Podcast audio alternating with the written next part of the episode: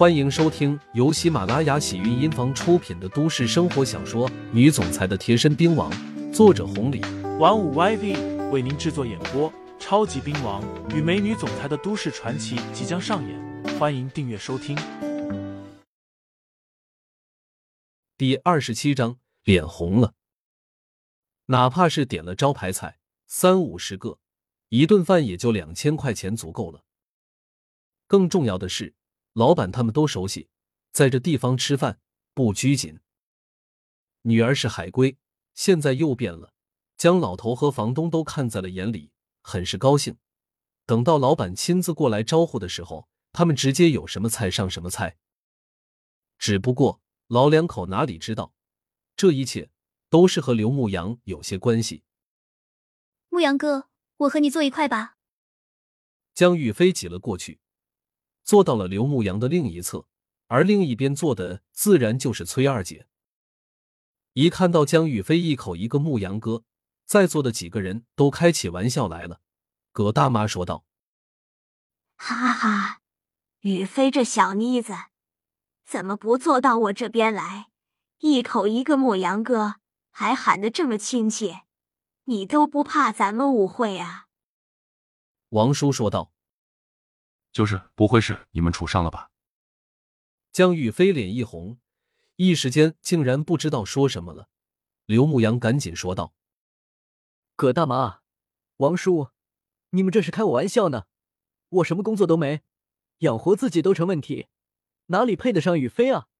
开玩笑可以，适当啊，适当。”哈哈，王叔大笑一声说道：“你小子谦虚了，不过你说的也是实话。”抛开这些不说，你的外在条件还是不错的。有时间也把你那头发理理，太长了，有点不男不女了。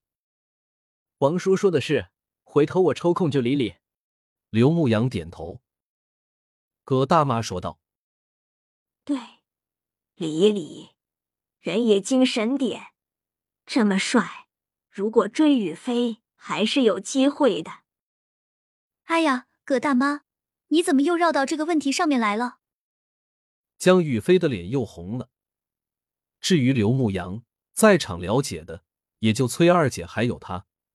虽然刘牧阳现在什么都没有，可是江玉飞知道啊，这是一个连七爷都不怕的人，那得有多恐怖啊！房子、钱，只要刘牧阳想得到，似乎没有得不到的吧？他配不上他。江宇飞仔细想想，自己配不上刘牧阳才对。看到江宇飞这个表情口气，几个人再次被逗笑了。只不过在座的江老头和房东却是有些笑不起来。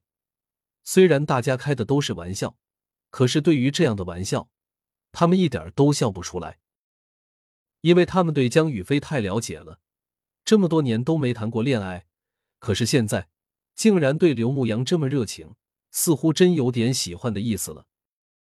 他们市井没钱，对人也不错。可是，并不代表他们能够接受刘牧阳作为房客还可以。如果是女婿，那是绝对不可以的。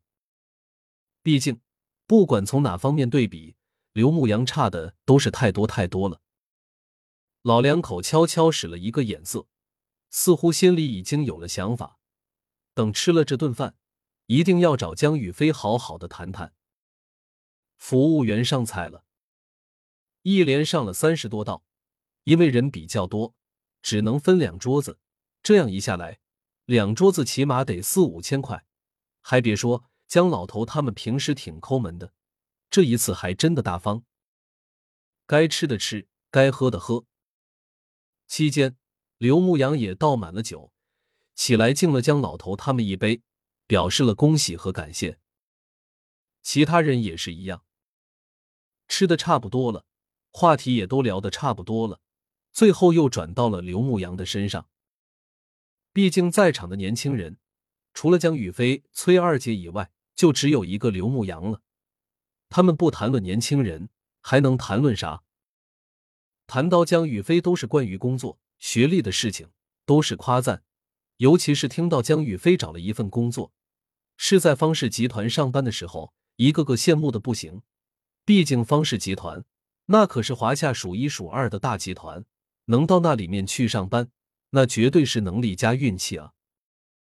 谈到刘牧阳，也是关于这些的。不过一和江雨飞对比，那就暗淡的太多了。葛大妈、王叔说了几句，就没提了。房东早上也说过了，也没多提了。最后才聊到了住房上面，毕竟现在崔二姐就租了一间房子，确实有些不合适的。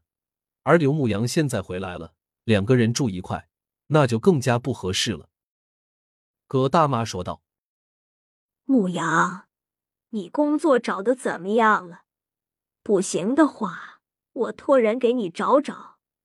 你这样下去也不是办法，不是吗？”对对，你们都大了，虽说没啥关系，可她毕竟是你的崔二姐，孤男寡女的，这么住在一块，那也真是太不合适了。”王叔说道。听众朋友们，本集已播讲完毕，欢迎订阅专辑，投喂月票支持我，我们下集再见。